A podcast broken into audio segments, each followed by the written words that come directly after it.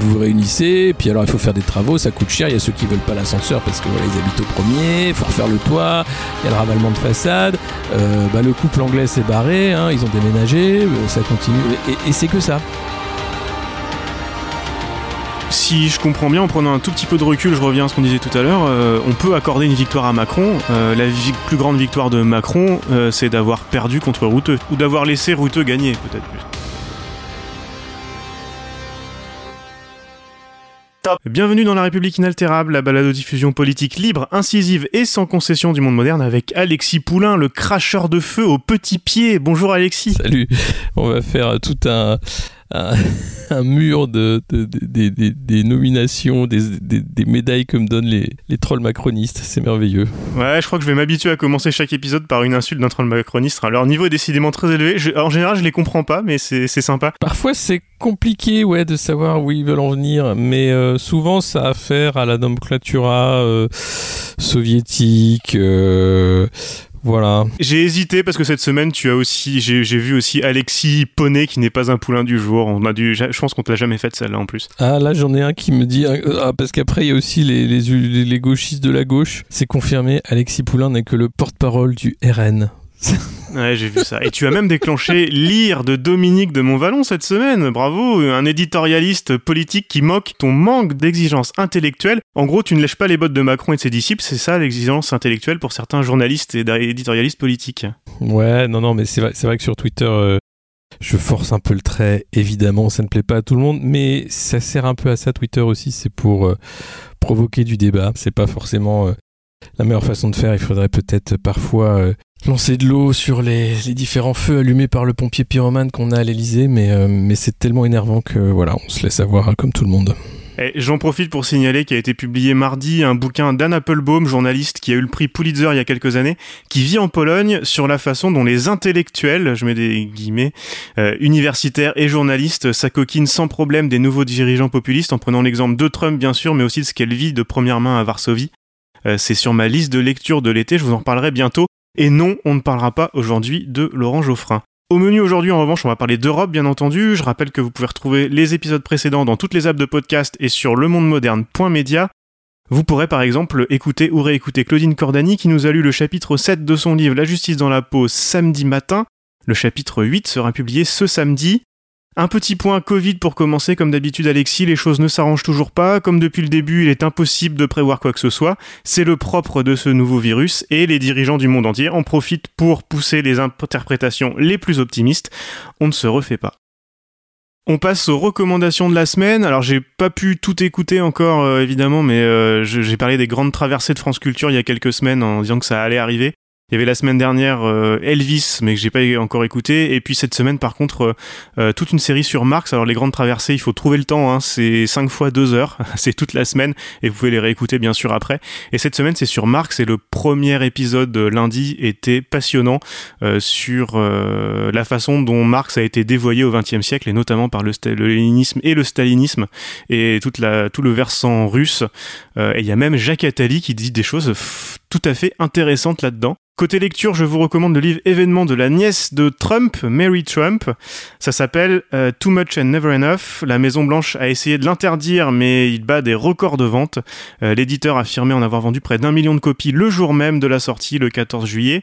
Les premières critiques donnaient envie de s'y pencher et je ne regrette pas d'y avoir mis mon nez. Alors c'est pas le bouquin de l'année hein, évidemment, mais c'est intéressant. Il faut savoir pour commencer que c'est écrit par la, donc la fille du frère aîné de la famille, euh, qui lui est décédé très tôt après avoir été euh, en partie déshérité. Euh, Mary et son frère n'ont rien eu quand leur grand-père est décédé il y a une dizaine d'années. Ils ont attaqué leurs oncles et tantes suite à ça. Bon, donc il y a un lourd passif qu'il faut garder en tête quand même. C'est intéressant parce qu'elle raconte l'histoire de la famille de l'intérieur et aussi parce qu'elle est docteur en psychologie et clinicienne, donc elle essaye de mettre cette distance dans l'étude des rapports entre les membres de la famille et notamment la façon dont Donald a été entraîné à devenir un pervers narcissique, en gros un prêt à tout, un killer par son père qui était un immigré qui euh, voyait dans la figure de son fils qui lui avait l'ang- l'anglais pour première langue, voilà ce que- ce qu'il n'avait pas voulu, ce qu'il n'avait pas osé être. Euh, et la façon, euh, on le sait maintenant, hein, euh, dont il a été largement aidé par son père, tout en disant que non, non, il s'était fait tout seul. donc elle raconte tout ça. D'ailleurs, vous aurez la réponse. Hein. Longtemps, Trump avait, elle suspecté d'être la source des infos données au New York Times. Il y avait eu un gros article publié en 2018, en octobre 2018, si je dis pas de bêtises, sur les finances de Trump et sur tous ces, ces schémas-là, parce que quand son père est, décédé, il, avait il avait quasiment plus rien à donner parce qu'il s'était arrangé pour ne pas payer de taxes. Enfin bref, tout est expliqué dans le bouquin. Et donc, euh, bah, vous aurez la réponse dans le bouquin, savoir si c'était elle la source du New York Times ou pas. Euh, elle raconte tout ça. Pour elle, c'est en grande partie de la faute des parents et notamment du père. Et donc depuis, il a toujours continué à mentir, à enjoliver les choses et à penser qu'à lui. Hein, c'est ça au final.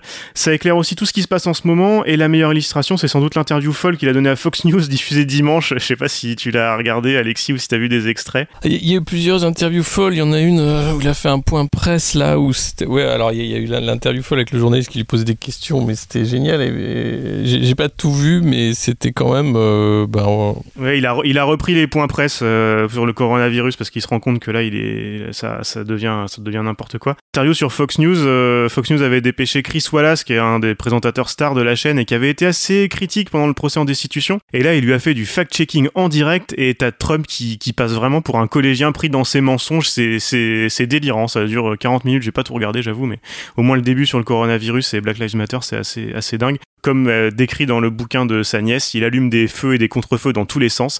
Et là, par exemple, personne n'est en train de parler des euh, agents fédéraux qui descendent sur euh, Portland et Seattle, mais surtout sur, Portland, où il y a l'équivalent de nuit debout un petit peu qui se passe, et où ils raflent des manifestants dans les, dans les rues. Enfin, c'est en train de devenir costaud. Mais tout le monde parle du coronavirus et de la présidentielle. Trump dit déjà qu'il va se faire voler la présidentielle, etc. Donc euh, personne n'en parle, voilà, mais c'est aussi ce qui se passe aux États-Unis. Et en parlant d'enjoliver et de penser positivement, peut-être même de penser printemps, même si c'est plus la saison, on passe à la pipe de la semaine. Quand je vois parfois des simulations qui sont faites, il y a des journaux qui en ont sorti, c'est de la pipe complète, hein C'est de la pipe complète, hein la pipe de la semaine, évidemment, c'est ce sommet européen historique. Euh, j'ai notamment trouvé par hasard sur Twitter cet extrait du journal de TF1 diffusé ce week-end. Résultat de semaines de tractation que nous avons pu suivre au plus près du président. Par de positions qui ne sont pas les mêmes.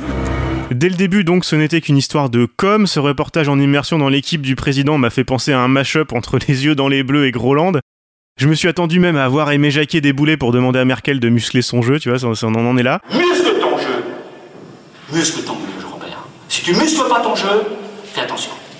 Je t'assure, tu vas voir. Tu vas avoir des déconvenus parce que t'es trop gentil. Euh, et, puis surtout ce passage dingue où tel OSS 117 il coupe le micro du téléphone alors qu'il est avec la première ministre danoise pour dire à ses conseillers et donc du coup à la caméra et aux téléspectateurs sous-entendu vous allez voir comment je vais gérer moi comme un boss hein. pour la France du général il y a presque le clin d'œil de, du jardin et donc, après ces longues négociations, c'est génial, Alexis, tout le monde a gagné. C'est toujours le cas, en fait, euh, de, ces, de ces grandes négociations qui permettent, en fait, de mettre en scène euh, le pouvoir de ces chefs d'État comme euh, grands grand timoniers de leurs pays respectifs. Ils y vont en fait, c'est pour dire qu'ils se battent hein, pour les intérêts euh, nationaux ou qu'ils se battent pour euh, l'avenir du projet européen qu'il faut sauver de manière perpétuelle. Et ce qui est très drôle, c'est de voir à l'issue de ces conseils les différentes conférences de presse de chacun. Et chacun a un différent son de cloche, mais tout le monde va assurer qu'il a vraiment fait de son meilleur et qu'il a gagné et que c'était lui le plus fort dans la négo, quoi. Euh, donc il n'y a, jamais de perdant en fait si on écoute tout le monde. Et, ce qui est drôle, c'est qu'il n'y a jamais non plus de conférence de presse commune où du coup tout le monde pourrait s'interpeller en disant ah ben non non on n'a pas dit ça. Euh, ah bah attendez. Euh, donc c'est vraiment c'est vraiment nous prendre pour des idiots ou des enfants, mais ça ça fonctionne. C'est un peu l'école des fans. Hein. Tout le monde met un 10 en disant ah c'est super. Il, il, a, il, ou elle a bien bataillé hein, pendant 4 jours. Il a pas dormi de la nuit. Ah là là c'est dingue. Il a il a fait des des, des, des déjeuners en en, chemise sur les terrasses. Là, ils, parlaient dans les couloirs. Ils ont. Et il paraît même que Emmanuel Macron, à un moment, un matin après une nuit blanche, a tapé du poing sur la table et a fait peur au premier ministre autrichien. Euh, ouais, voilà. Enfin, fantastique. Enfin voilà. Mais, ça, c'est que ce soit avant ou après, c'est tout le temps le même cirque, quoi.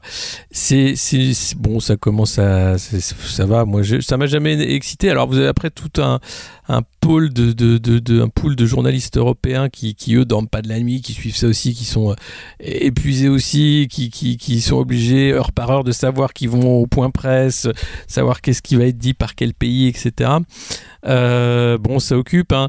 Euh, faut évidemment que c'est important qu'ils se rencontrent et qu'ils parlent autour d'une table. Ce que ça dit, c'est que euh, en réalité, cette façon de faire, elle, est, elle est quand même relativement archaïque. Ouais.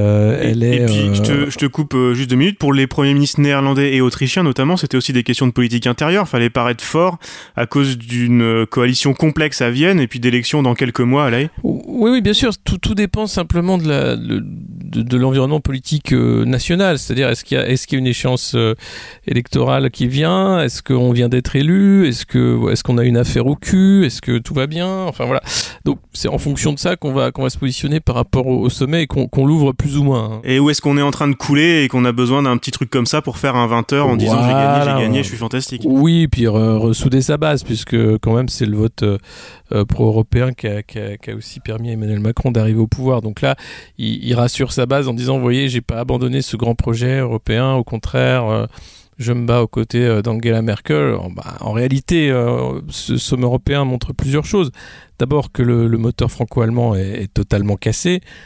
Puisqu'il suffit de quelques petits pays du Nord, Finlande, Pays-Bas, Autriche et, les autres qui étaient autour d'eux, euh, Suède euh, pour pour euh, ben, empêcher la forte volonté hein, franco-allemande des deux plus grands pays de, de, cette construction européenne. Et le grand gagnant c'est Mark Rutte qui est le premier ministre néerlandais qui lui a négocié un, rabais multiplié par deux quasiment euh, donc euh, contribuer moins au budget européen continuer à être un paradis fiscal intra-européen sans risquer quoi que ce soit pas, d'amende ou rien du tout puisque l'Europe tolère en son sein les paradis fiscaux euh, Luxembourg, Belgique, Pays-Bas, Irlande, Malte, Portugal et, j'en passe. Euh, donc tout va très bien. Euh, pour eux, c'est évidemment que, que. Et puis derrière, en fait, le cocorico et puis la victoire d'Emmanuel Macron, c'est quoi? Ben, C'est qu'il revient avec plus de dettes avec un plan de dette et qu'avec ces dettes en fait ben on va être obligé de bah, d'accélérer les réformes structurelles qu'il avait déjà mis en place. C'est ce que j'allais te dire. Alors il y a deux choses, euh, deux choses dans le détail. En réalité, les frugos sont servis de ces discussions pour mettre la négociation du prochain budget européen dans la balance, ce qui n'était peut-être pas forcément prévu au départ. On le sait, c'est une longue négociation qui devait se terminer bientôt pour être appliquée à partir de l'année prochaine. Et c'est notamment des coupes dans la recherche, l'éducation et la santé aussi, je crois. Alors, il y a plusieurs choses. C'est pas vraiment des coupes, c'est-à-dire que euh, c'est des augmentations qui sont moindres que ce qui était initialement prévu. Donc les, les, les pro-européens vont dire attention, c'est pas des coupes, c'est juste que ça a augmenté moins. Mais en vrai, c'est des coupes. Mais bon, il y a une façon de le présenter.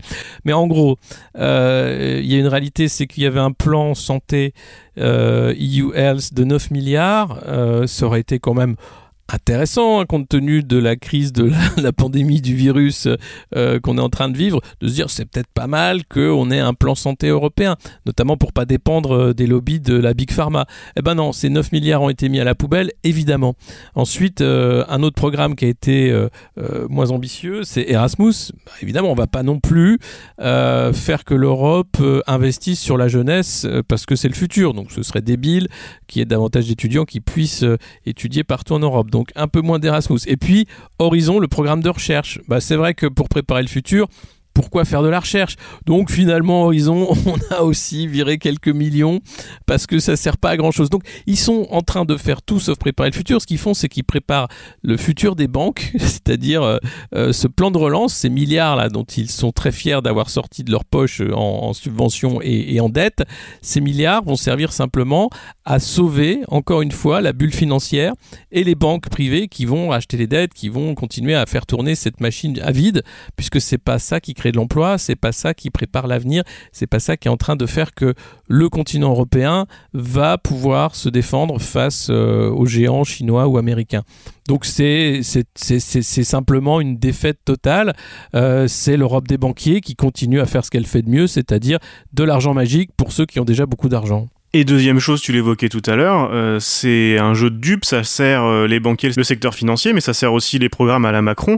Euh, cet accord est parfait pour les réformes que Macron veut mettre en place depuis le début. En fait, grâce au frugo, il va avoir des arguments en plus. Mais c'est ça, c'est-à-dire que tout ce qui est fait en France sur, depuis la loi travail, sur la réforme des retraites, sur l'allongement du temps de travail, sur la flexibilisation du marché du travail, comme ils appellent ça, c'est fait uniquement dans un but, c'est de rentrer sous les fourches codines hein, de, de de Bruxelles, euh, c'est de dire vous devez être comme nous un pays euh, du moins disant social, parce que la France, vous êtes un bastion social, vous avez encore des lois, un, État fort, euh, une sécurité sociale. C'est pas comme ça que ça doit être. Hein. C'est le, privé qui doit s'occuper des gens, c'est pas c'est pas l'État. L'État, ça, ça, commence à bien faire, ça coûte trop cher, ça fait de la dette. donc donc voilà, ça, va lui permettre de se justifier de, de politiques encore plus austéritaires, de casser davantage de droits sociaux, sous prétexte que bah, on doit bien rembourser la dette d'une manière ou d'une autre et faire quelque chose. Et puis ce qui est génial, c'est de voir que euh, ils se mettent d'accord pour s'endetter euh, à, milliards, mais que la discussion pour les ressources propres, sur comment rembourser cette dette avec des ressources euh, propres à l'Union européenne, c'est pour plus tard. Alors évidemment, hein, ça fait des années qu'on parle de taxes sur les transactions financières, ils n'en ont pas parlé. Parce que j'allais te dire, s'il y a une nouvelle entité qui s'endette, il faut bien qu'elle rembourse, et pour rembourser, il faut bien qu'elle trouve de l'argent quelque part. Oui, mais alors c'est là où ils sont pas très malins, ils n'ont pas forcément super envie de, de trouver de l'argent euh, là où est l'argent. Donc ils veulent surtout pas taxer euh, l'argent, donc ils veulent pas taxer leurs amis rentiers. Euh, donc ils vont faire quelques taxes carbone. Je pense qu'on va avoir droit, on va revoir des, des, taxes sur le carburant. Enfin, c'est les citoyens européens qui vont payer, contrairement à ce que dit Thierry Breton, Bruno Le Maire et les uns et les autres sur les, différents plateaux. C'est nous qui allons payer, bien entendu, et c'est pas les, les, les, les, boîtes. Et puis après, il y a, y a un autre truc euh, qui doit changer fondamentalement dans la construction européenne, c'est-à-dire que le libre-échange euh, peut pas continuer comme ça dans un monde qui devient protectionniste où de toute façon on n'a pas le choix. Or l'Europe, c'est vraiment la, forteresse qui est déjà tombée, il n'y a, rien, c'est-à-dire que s'il fallait faire de l'argent, il faudrait faire davantage de taxes aux frontières, davantage de taxes douanières, mais évidemment les Pays-Bas veulent pas parce que c'est un port euh, et c'est ce qui fait euh, un gros poumon de leur économie. Il euh, faudrait réduire les échanges internationaux pour l'écologie de toute façon alors là, non, on va simplement mettre des milliards dans la transition écologique. Donc ça veut dire quoi? Je ne sais pas, sans doute euh, euh, bah, donner des primes pour qu'on achète davantage de voitures électriques. Donc c'est de la consommation. Euh, voiture électrique qui, qui, ne pollue pas en roulant mais qui pollue en étant produite de toute façon et en étant démantelée. Euh, et, qui pollue enfin, autrement parce que l'électricité, il faut bien la produire. Certains le font avec du charbon, nous c'est avec du nucléaire. Enfin bon, il n'y a pas d'énergie propre, soyons clairs. Euh, et, et, puis, euh, et puis donc les, les, les, taxes, ils, ils, veulent pas vraiment en faire parce que c'est pas du tout le, le, le, but du jeu parce que derrière, on sait qu'on serait taxé nous aussi à l'export et, c'est assez, marrant parce que pendant ce sommet européen, euh, il y a eu un, accord qui a été passé entre l'Europe et la Chine sur les appellations euh, euh, géographiques des, produits un peu AOC, plus d'une centaine de, produits européens et centaines de produits chinois. En fait, comme ça, on, se met d'accord. Donc on continue, business as usual en fait. et je ne vois pas quelle va être la, la taxe qui va sortir du chapeau, d'où vont venir les ressources propres de l'Union européenne. Et il faut rappeler que l'Union européenne lorsqu'elle a été euh, créée, euh, ses ressources propres étaient beaucoup venaient de, ces taxes. Mais comme depuis euh, des années Barroso, etc., c'est l'ordre néolibéral qui a prévalu, on a fait tomber les taxes douanières, donc on a privé l'Europe de ressources, et c'est les États qui ont dû mettre au pot. Euh, à l'origine, c'était pas du tout les États qui devaient euh, payer, financer autant le budget européen. Or, c'est devenu le cas parce qu'on a choisi bah, d'ancrer l'Europe dans le néolibéralisme le plus total, aux dépens des populations. Donc, si je comprends bien, en prenant un tout petit peu de recul, je reviens à ce qu'on disait tout à l'heure, on peut accorder une victoire à Macron. Euh, la plus grande victoire de Macron, euh, c'est d'avoir perdu contre Routeux finalement. Oui, sa victoire, c'est d'avoir, euh, c'est surtout de ne pas avoir perdu euh, Angela Merkel euh, durant tout le sommet, qu'elle est, qu'elle est avec lui pour. ou, enfin, ou d'avoir, ou d'avoir laissé Routeux gagner. Ben, Routeux a gagné parce que Angela avait besoin qu'il gagne. En fait, c'est simple. Hein, il y avait good cop, bad cop. Donc c'est bien que ce soit le, le petit pays qui dise ouais, nous c'est comme ça. Ce qu'il faut savoir, c'est que l'Allemagne est exactement dans la même situation que les Pays-Bas. C'est un pays riche, créditeur, qui ne souhaite pas que les, les les, endettés continuent de s'endetter à ses dépens. Donc en fait, la caution allemande, elle est là uniquement pour dire oui, euh, Macron c'est un gars sûr, vous inquiétez pas, la France va rembourser, il va faire toutes les réformes qu'il faut, vous inquiétez pas. C'est une troïka euh, cachée en fait, hein, ce qui est en train de se passer. Euh, donc c'est ce qui fait qu'on a pu faire passer ce, plan-là parce que Macron a promis que bah, la France serait saignée et qu'on ferait tout ce qu'il faut pour ne pas devenir l'Italie ou la Grèce. et voilà, c'est uniquement ça. Mais quand Merkel va s'en aller, euh, je ne sais pas qui va la remplacer au sein de la, CDU, qui, qui, va continuer, euh, mais il est clair que l'Allemagne, euh, naturellement, s'alignera davantage avec ce qu'on appelle les frugaux, parce que c'est de là qu'elle vient, c'est ce qu'elle est. alors, elle a un intérêt quand même à l'euro, parce que dans les frugaux, il y a beaucoup de pays qui n'ont pas l'euro comme monnaie unique, donc eux, c'est encore moins d'impact si jamais tout venait à s'écrouler. Pour l'Allemagne, c'est plus compliqué. Elle, dépend quand même de la santé de, de, la monnaie unique. Donc, elle est obligée de faire des concessions. Mais à un moment ou à un autre, on voit bien que la France n'aura plus aucun moyen en fait de négociation. On est déjà très mauvais en négociation depuis des années au, sein du, cercle européen. Euh, ça continue avec Macron. Euh, la suite, c'est simplement bah, qu'on sera obligé d'obéir euh, à, ces superstructures en disant mais on n'a pas le choix parce qu'on a signé, vous savez, mais on a signé simplement le fait de détruire l'État social. Alors ce modèle d'Union européenne néolibérale est à poil depuis longtemps, comme tu le disais tout à l'heure, là ça se voit quand même de plus en plus. Est-ce que l'Union européenne sous sa forme actuelle peut survivre à ce plan de relance et à ce sommet, ce long sommet de ce week-end? Oui, alors l'Europe connaît des longs sommets. Il y a une Nice qui était encore plus long. Euh, euh, ces désaccords sont perpétuels. C'est normal. On est 27, donc c'est impossible d'être d'accord.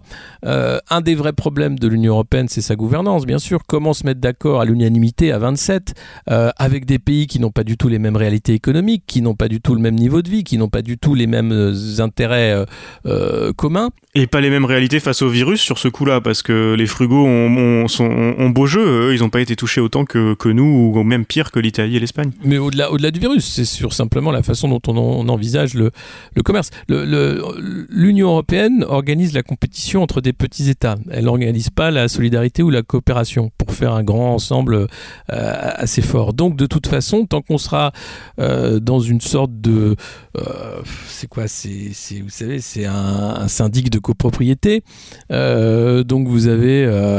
vous vous réunissez, puis alors il faut faire des travaux, ça coûte cher, il y a ceux qui veulent pas l'ascenseur parce que voilà ils habitent au premier, faut refaire le toit, il y a le ravalement de façade, euh, bah, le couple anglais s'est barré, hein, ils ont déménagé, euh, ça continue et, c'est que ça. Euh, donc c'est un un syndic, un gros syndic de, de pays qui sont pas vraiment d'accord, mais s'il y avait une vraie stratégie euh, sur la construction d'un futur, euh, au-delà de sauver les banques, parce que c'est à peu près que ça hein, qu'ils ont en tête, c'est vraiment il faut absolument sauver les banques parce que faillite des banques veut dire faillite de tout. Donc après on, on, est fini. Ouais, puis quelque chose d'un petit peu plus démocratique parce que là le Parlement ah européen il fait que regarder ce qui se passe. Non, le, Parlement va voter sur ce qui a été décidé. Alors euh, comme ça a été long à, être décidé, ils, vont pas être trop méchants. Et puis bon, le Parlement européen, voilà, c'est quand même globalement depuis des années euh, la CDU qui domine. Euh, et, alors, pas moins, ce coup-ci, euh, puisqu'il y a, il y a, les, les, centristes qui ont, fait leur, leur, beurre. Mais, mais voilà, le, problème, c'est qu'il n'y a pas de vision stratégique, en fait, de, long terme. D'ailleurs, c'est quand même symbolique de voir que les budgets amputés sont ceux de la recherche, de l'éducation et de la santé. derrière, qu'on ne vienne pas nous vendre de l'Europe qui protège, de l'Europe de la jeunesse du futur, etc. Euh, non, euh, aujourd'hui, l'Union européenne, la construction européenne qui se fait à Bruxelles, elle se fait dans l'intérêt des lobbies et des banques. Sans transition, on passe maintenant au On vous voit de la semaine.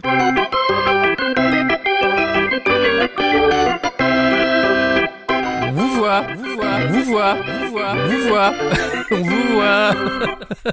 C'est le branle-bas de combat dans la Macronie. Apparemment, des marcheurs ont envoyé CV et lettres de motivation à l'Elysée pour les postes de secrétaire d'État, qui sont toujours pas annoncés, mais devraient l'être euh, normalement entre l'enregistrement de cet épisode et sa diffusion. Rien de surprenant quand on se souvient du casting de Delevoye pour les législatives en 2017, mais qui pose quand même question. C'est pas un poste au COMEX de LVMH, quoique, et ça bouge aussi en coulisses et dans les administrations.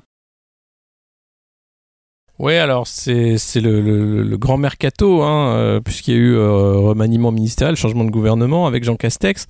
Donc Jean Castex a eu la tête de quelques hauts fonctionnaires qui voulaient plus voir, euh, et puis après ça se bataille dans les rangs et vous avez les, les, les, les, casiers de, de, de crabes qui s'agitent pour savoir qui va être pêché et qui va pouvoir monter sur le bateau. Enfin, et, et, de Omar, parce que De Rugy veut déjà récupérer de Omar. la présidence du groupe à l'Assemblée. Moi je n'aime pas ça, je n'en mange pas.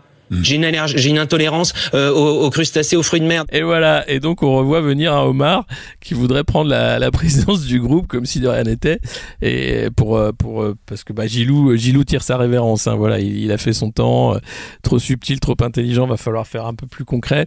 Donc euh, donc il s'en va. Et tout de suite il y a une lettre magnifique de François de Rugy expliquant qu'il fallait euh, organiser la majorité pour rentrer dans un mode de campagne combatif pour 2022, etc. Donc la campagne de 2022 a commencé. Et donc les équipes sont en train de se mettre en place et, et, et d'où la sélection euh, bah, des meilleurs, hein, comme d'habitude.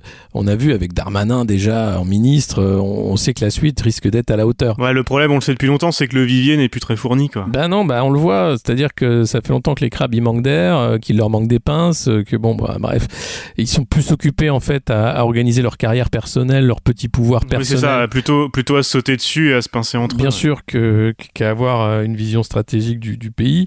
Euh, c'est, ça, ça, a pris. La nouvelle politique, quoi. Ouais, mais ça, ça a pris une tournure vraiment grotesque euh, avec la REM, puisque c'est que des gens, en fait, qui, qui, qui, font ça. Parce que derrière la promesse du nouveau monde de gens qui ne faisaient pas de politique, en fait, non, c'est, c'est des gens qui ne font que de la politique, dans le privé comme dans le public. Donc, c'est vraiment des gens qui sont des, euh, des ambitieux, des, voilà, des, des qui, qui, passent leur temps à, à, ça. Ouais, mais dans le privé, ça s'appelle pas de la politique ou des bruits de couloir, c'est, c'est de la carrière, c'est de la gestion de carrière. Oui, mais c'est pareil, c'est de la gestion de carrière euh, avec l'argent public, donc bon, bah, pourquoi pas. Hein, euh, après, euh, comme d'habitude, c'est quelle, quelle, réalité, quelle, qu'est-ce qui va être fait? Moi, je m'en fiche bien des discours, c'est de savoir est-ce que, est-ce que Dupont-Moretti peut faire quelque chose, réformer la justice ou pas? Est-ce qu'il va avoir un, bilan suite à son passage au ministère de quelques mois? Darmanin peut-il nettoyer la police nationale des éléments qui n'ont rien à y faire À commencer par le préfet de police de, de Paris. Le canard enchaîné parle d'éviction. Darmanin ce matin dit sa confiance au préfet de police de Paris. Apparemment, ce serait même plutôt Castex qui veut s'en débarrasser, mais Darmanin s'y accroche. Oui, bah c'est chacun son camp, hein, voilà. Donc euh, les, les, les, les, camps sont choisis. C'est vraiment des, des, enjeux de, de, pouvoir assez assez minables. Euh, et, et euh, et on n'en sort pas vraiment grandi et c'est assez inquiétant de voir le voilà le, le euh, par exemple, l'attente pour la nomination des, secrétaires d'État. Ça devait être la semaine dernière, ça devait être euh, mardi, ce sera peut-être mercredi. Euh, voilà, on, attend la liste. Alors on se dit, mais bon, est-ce qu'à la limite, faudrait pas juste pas en nommer parce que voilà, ça sert plus à grand chose. Le, dernier grand moment quand même de grand secrétaire d'État, ça a été Cédric O, hein, qui, a, qui, a, réussi avec Stop Covid à faire un fiasco monumental. Tout le monde le, le savait, tout le monde l'a écrit, tout le monde l'a dit. Ils l'ont fait, ça coûte coûte 300 000 euros par mois. C'est formidable. Un, un, fiasco comme ça, c'est génial. Voilà. Donc, à un moment. Ah, allez, c'était pas prévu, mais j'aime beaucoup. Je sais qu'il y a des auditeurs qui l'ont adoré. On, on, se réécoute un petit, on se refait un petit point stop Covid rapidement là.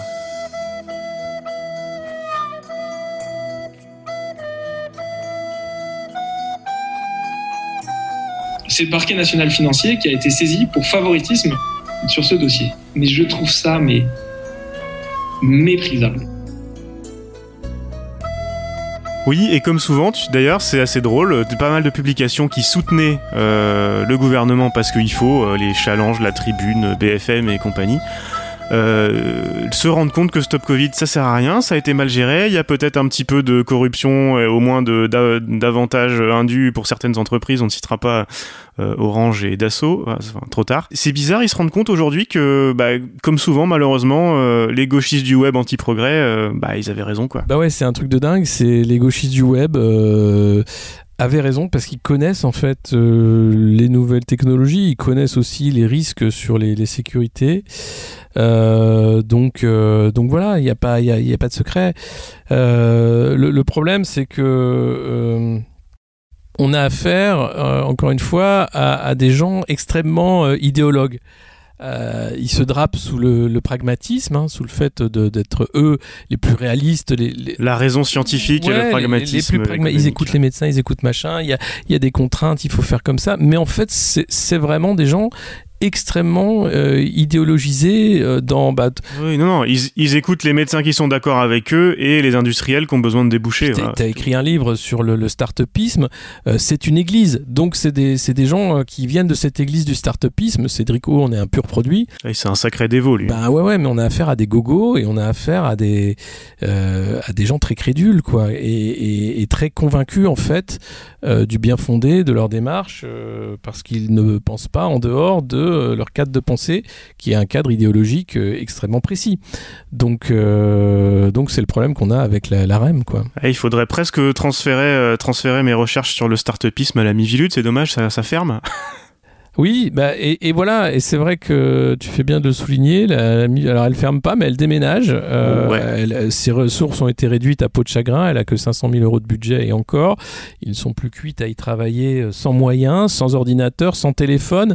Euh, et on les a déménagés pour qu'ils dépendent maintenant d'une aile de, Matignon hein, sur la sécurité et la lutte antiterroriste. Et leurs archives, eh bien, on ne sait pas qui va récupérer des archives où il y a pourtant beaucoup de choses. Ouais, donc on, juste, juste, pour, juste parce que je l'ai pas, je l'ai pas précisé pour certains auditeurs qui sont peut-être pas forcément au parfum de la Mivilude, c'était la lutte contre les sectes. Oui, c'est la mission interministérielle de lutte contre les sectes, extrêmement importante par les temps qui courent.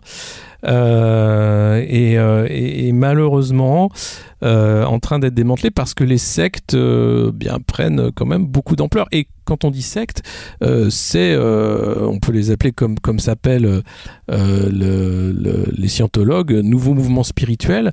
vous en avez beaucoup et aujourd'hui, ce qui inquiète davantage le ministère de l'Intérieur, plus que le, salafisme militant, c'est les églises évangéliques. Euh, qui sont euh, extrêmement virulentes sur le territoire, prosélytes, euh, qui ont beaucoup de moyens. Là, vous avez de la déstabilisation internationale qui est, qui est, en cours, avec des discours extrêmement homophobes, extrêmement dangereux sur des méthodes de santé alternatives, etc. Or, réduire les moyens des luttes contre les sectes, bah, c'est autoriser davantage en fait de développement de ce type de mouvement néo-sectaire sur le, sur le territoire.